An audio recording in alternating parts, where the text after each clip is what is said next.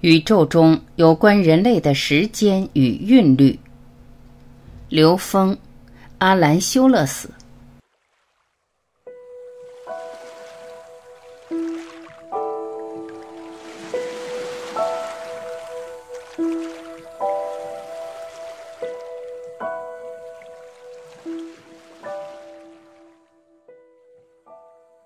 阿兰修勒斯。事实上。我们人类和宇宙是合一的和整体的，现在似乎这个整体性的理解已经被遗失了。北欧神话中，我们人类世界的个体性与宇宙之间相连的彩虹桥，有一场众神的可怕战争毁灭了彩虹桥，这是我们与宇宙之间完全合一的图景被割裂了。看到人类如何从伟大的图景中被抛出来。我经验个人的生命史中，对此有深深的感受。我知道，我走进大地上，有了我的身体。我知道，我内在还有无法被测量的部分，就是我的情感部分，我的感受生命部分会陪伴我的一生。我还知道，我有一个作为永恒的存在元素，一直让我有理由可以在这个世界上。通过什么样的方式，让我们人类能够与宇宙连接？那一定是宇宙本身，还有可以永恒的存在部分。宇宙也有物质的部分，同时有情感和灵性的部分。我一直有兴趣探寻星辰以及与此有关的真相。古人，尤其在古埃及人，可以看到天宇是一个活生生的存有，是一个女神的图像，满身缀满星辰，并不是我们现代科学和一般人认为的那样。不是把宇宙世界看作是一个除了地球外的危险地外空间，好像没有宇宙飞船，我们在地球外就会被毁灭的那种危险的图景。那时的人们并不是这样看待宇宙空间的。我开始思考和认识到，天文学对于我们认识宇宙的物质层面是非常高贵和精细的一个学科。我可以很清晰地看到。天文以非常细致的方式去看到宇宙中的物质特性。占星学主要是在心魂层面去了解宇宙的，因为它会去看行星的运动轨迹以及星辰之间的位置关系，这些都是对人类而言富有意义的。但是我很确认，我们可以进一步远超于占星学的东西，让我们可以去发现。宇宙中更为永恒的和灵性的部分，可以去展开人类的进化，揭示意识的发展，揭示地球的发展。这是我在开场中想要介绍给大家的。刘峰，很开心与各位朋友和阿兰老师分享这个话题。我想在座的朋友们可能已经对我平时表达的系统有一定的了解。借用的这个宇宙全息系统，实际上它的架构有两个系统，一个是空间，一个是存在。刚才所说的基本把理论讲完了，我们把这个叫做宇宙支点原理，因为它可以跟人类智慧的所有系统关联，可以来解读人类所有智慧系统的科学原理、科学语境下的原理。我们回到阿兰老师刚才讲的。刚才用到了这几个关键词的概念，首先是艺术，艺术的源头是高维，艺术的目的是要创造美，是呈现美。一维空间再怎么打扮一条线都不美，二维空间是个面，可以画出很美的一幅画。二维空间产生的美感比一维空间美无穷多倍。再美的二维空间，我不如变成立体的，我可以画中游。所以，三维的美感比二维又多了无穷多倍，所以得出一个简单的概念：每多一维，可以产生无穷多倍的美感。艺术实际是创造美的，是呈现美的，它的源泉在哪里？高维，维度越高越美。所以，没有开启高维的人，不能称其为艺术家。所以，最多是画画就是画画的，不能称其为画家。写字就是写字的，不能称为书法家；弹琴就是弹琴的，不能称为音乐家。只要成为家，一定和高维相连。把高维空间信息下载下来呈现了出来，这是艺术。我们在三维空间看见的宇宙有地球、太阳系、银河系和外星系，这个宇宙都是用三维的思维描述的。到了第四维，大家知道有多少这么博大的宇宙呢？有无穷多。因为什么呢？平面里面可以有无穷多个线，立体里面可以有无穷多个面，每多一维就多出无穷多倍的信息和智慧。到了第四维，就有了无穷多的三维。我们目前眼前所见，都是我们三维意识空间创造的。五维有无穷多的四维，六维有无穷多的五维，所以到了 n 维，就有无穷的 n 次方倍的三维存在状态。宇宙是零维到 n 维，n 趋于无穷大，不是我们看到的这一点点。我们能看到的，我们感受到的这点极其极其的渺小。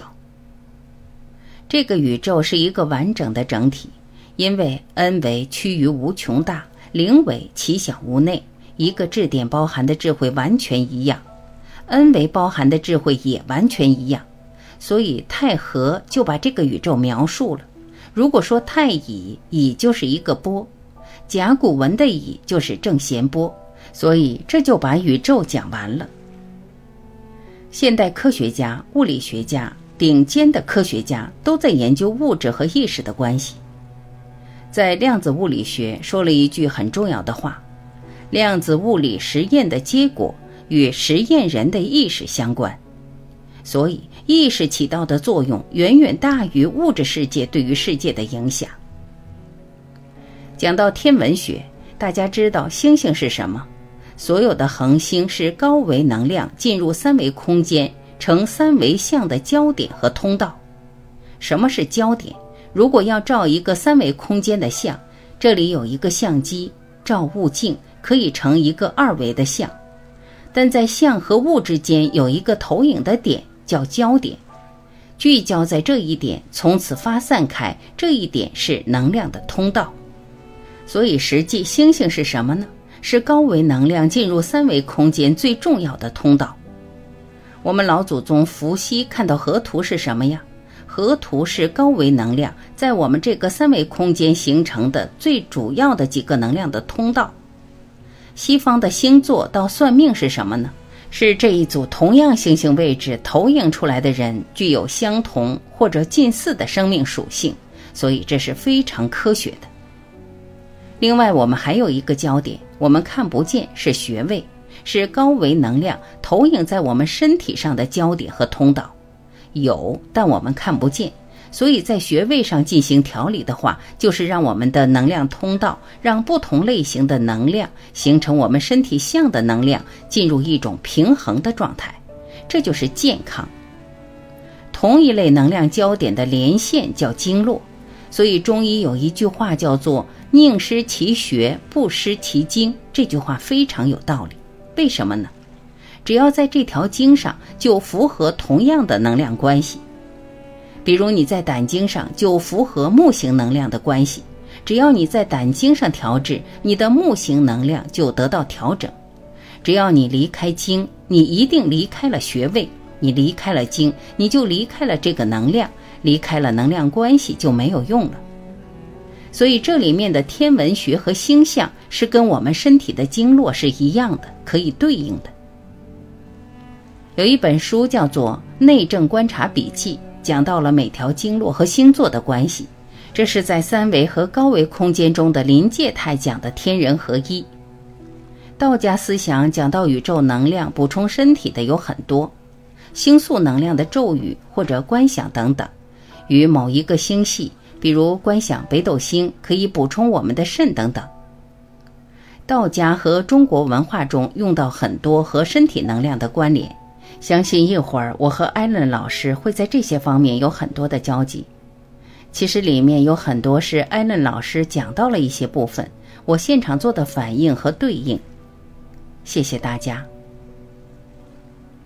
阿兰修勒斯，多精彩呀！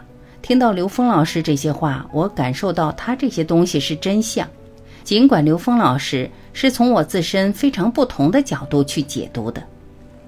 我发现我自己在聆听他的话，感受什么，在他话语的背后，我想要勾画出这些话语的图像。我想要看到这个图像，这是我内在的直觉感受。我内在就会有种渴望，想要勾画出来您所谈到的东西，因为这是内在投影出来对您描述东西的图像。这是我在这个过程中的经验。关于宇宙的多维和多样性，我很自然的会联想到十二星座，因为这是太阳在天宇中经过行走的轨道。在宇宙中，没有什么比太阳更能且无疑的表达我们的我和自我的星体符号了。它是那么的有代表性的灵性表达，作为我们外在的呈现。但我知道太阳会呈现为十二个部分，会呈现为十二个多维性的表达，透过十二个星座来彰显出这是一个非常伟大的旅程。所以，当我连接十二星座图像和符号，我不确定在意识上有什么样的多维度上去看的，而是看十二星座到底是否是一扇窗去看到太阳的本质。所以我现在给大家画一画这些符号。你们看，星座总是先画成一个圆圈，我不知道这些符号是否与正弦波有什么关系。等会儿或许看刘老师解读这些符号，应该会很有意思。我先画圈，是一个灵性的完整的圈，然后有一个新的冲动和动力在其中发生了，然后就成为了一个白羊座的符号。这是一种新的力量冲进来，这个分裂如同一个受精卵分裂一样，我自然会想到这是第一个创造的冲动进来，这是否也是与维度相关的？第二股力量，新的世界创造了，依然由来源处所主导的。这股力量是金牛座。这两个图也分别表现了我们人的头部和喉部，然后又分开了，有一个桥连接，有上下两边的连接。这是双子座的力量，就像是一扇窗户去接触到太阳的能量，然后又一次分开。这种分割似乎在召唤从中间有什么新的东西产生出来，就是我们的胸部，这是巨蟹座的力量。那么从内在被召唤的力量是什么呢？就是我们的心，这就是狮子座的力量。我们的心是很中心的，也是宇宙性的。心就是与刘老师解释的也很相关的，每一个心跳都是与宇宙相连接的，出去又从宇宙回来。接下来这个符号不容易，已经开始进入身体内部，进入消化系统的区域，这是处女座。然后我们进入到胯骨，是天秤座的力量。从下面之后，我们的意识开始进入四肢，这个部分是一种无意识的状态，如同日落。上半部分的身体与下半身相连，进入身体的内部，进入繁衍生殖系统。这是天蝎座的力量，然后冲出去走入世界，达到四肢、上臂和大腿。这是射手座的力量。然后我们接受上面世界的灵性世界的东西，把星辰带入我们的身体机体内部。然后是膝盖和手肘，是摩羯座的力量。那么有一种上面灵性世界与下面物质世界的和谐，这是水瓶座的力量。最终与灵性世界肩并肩的位置就是双鱼座的位置。这是刘峰老师刚才分享的部分，激发了我分享人体组织的这一部分。我们看到太阳在天宇中行经十二星座，这些星座都有一个艺术性的符号来代表。刘峰，我没有研究过十二星座具体符号的意思。方才阿兰老师介绍了意义，这些符号实际上我们在三维空间观测到能量分布特征，也就是高维空间进入三维空间中，我们能观察到的能量分布。这十二种能量特征分布有一个能量初始化到演化到下一个阶段的周期的变化。刚才谈到圆，这个世界最稳定的运动就是圆运动。所以从这里表达了初始的能量状态，而同时呢，艾伦老师讲到，当外界的能量介入的时候，会产生这么一个形状，代表另外一个能量介入，都是表达的这个演化的能量介入。我现在有些图形，有些比较有感觉，比如心这里，这是一个多维太极图的一个局部，每一个曲线代表一个维度。多维太极图是整个宇宙空间的所有能量分布，告诉所有空间都有两仪四象的八卦能量分布，是能量叠加，能找到很多与这个曲线相关的。比如这个里面有两个圆，中间的一个局部，用局部来表达一个完整的。如果我们不知道整体能量图形关系的时候，我们对局部的理解可能会有偏差。但是艾伦老师在每一个形成方面有一个演绎，他会在很多方面一个更深层的描述。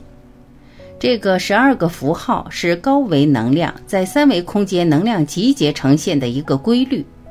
那么我们三维空间往下看，可以看到十二个星座能量关系，每个星座都代表着某一类特征能量，某一类特征能量，某一组能量频谱的组合。那么它对应什么呢？大家都知道，焦点位置是不成像的，所有成像都在焦点里面和后面，都在焦点后面形成的最简单的能量分布规律。